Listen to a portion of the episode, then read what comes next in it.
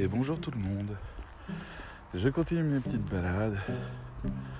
6 degrés, 9h du matin, de la brume partout au-dessus des champs de colza, je crois, ou betterave, je sais pas trop.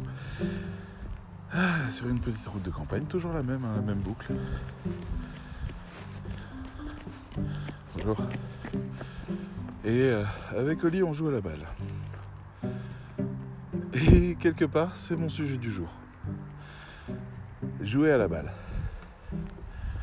Alors oui, je sais, euh, je vais vais pas chercher très loin mes inspirations, mais bon, c'est un, un raisonnement particulier euh, que je trouve intéressant, c'est la question du point de vue.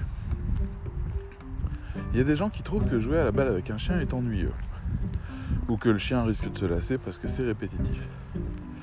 Et ça l'est tellement pas.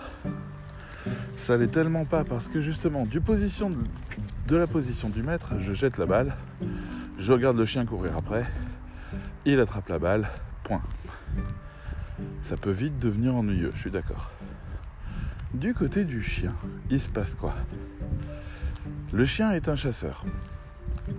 Donc il court généralement après euh, les lièvres, les lapins, les poules, les oiseaux, les rongeurs, tout ce qui court, il court après.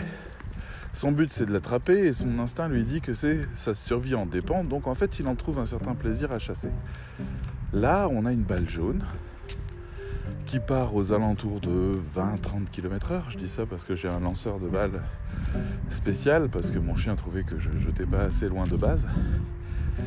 Et euh, ça part sur des lignes droites ou sur des terrains complexes. Et son but à lui, c'est de réussir à l'attraper avant, avant que euh, il. Viens ici, Oli. Viens ici. Ici. Pas bouger. Pas bouger. Avant que, euh, que la balle s'arrête. C'est son défi. Bonjour. À partir de là, il doit avoir un démarrage explosif.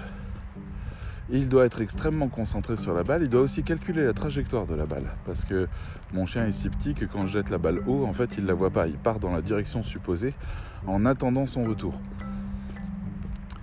Il doit pouvoir anticiper les mouvements de la balle qui vont arriver sur le terrain parce que il va y avoir des chocs, des rochers sur la route, des cailloux, des aspérités qui font qu'elle part dans tous les sens.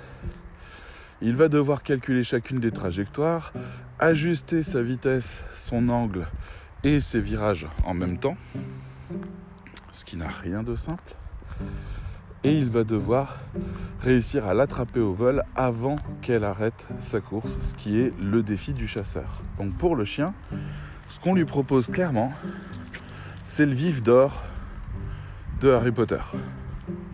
S'il arrive à arrêter, la balle avant la fin de sa course, il a gagné. Et là, en effet, on voit le chien, la queue qui remue, en train d'attendre impatiemment qu'on rejette la prochaine partie, parce que pour lui, il a gagné. C'est une victoire. Donc non, pour le chien, c'est pas du tout quelque chose d'anecdotique la balle. C'est un moment de pure chasse intense, profonde, ancestrale, avec toutes les techniques et tout, son cerveau qui s'active pour réussir à attraper ça.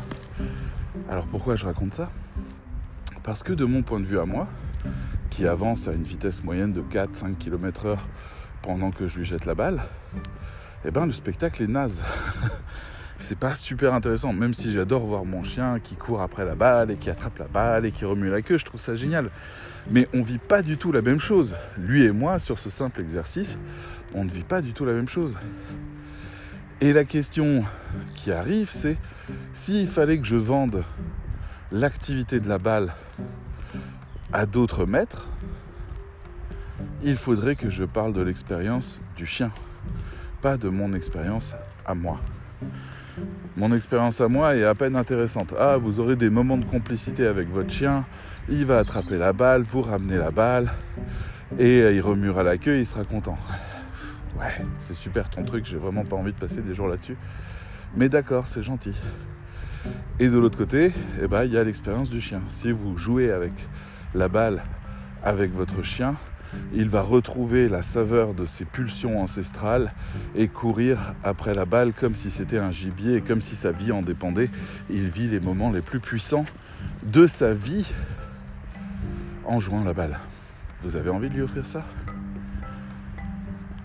Voilà, c'était un raisonnement court peut-être sur le point de vue qui est très simple et qu'on peut appliquer n'importe quand. Quand vous voyez euh, votre enfant qui mange des chocs à pic dans la cuisine et qui, est hyper concentré dessus et qui mange ça avec une intensité alors que vous, vous lui avez filé bah, de la bouffe.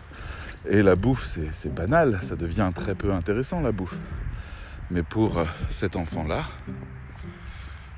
c'est un moment intense de chocolat. Voilà comment on vous le vend. On vous vend l'expérience de votre enfant, intense de chocolat. Je sais même plus si c'était le slogan, mais c'est une manière de dire. Voilà en tout cas, c'est mon raisonnement. Ouvrez votre esprit, mettez-vous à la place des autres si vous voulez parler, leur langue et les convaincre, commencez par comprendre ce qu'est leur expérience. C'est la petite leçon marketing du champ de, de colza avec le chien. Là, on a perdu la balle. Elle est quelque part dans le champ. Le chien fait des ronds là-dedans parce qu'il est en train de la traquer à l'odeur maintenant. Et ça aussi, ça l'amuse beaucoup. Voilà. Et moi, je vais aller fouiller dans le champ et m'y ennuyer joyeusement. Allez, passez une bonne journée tout le monde.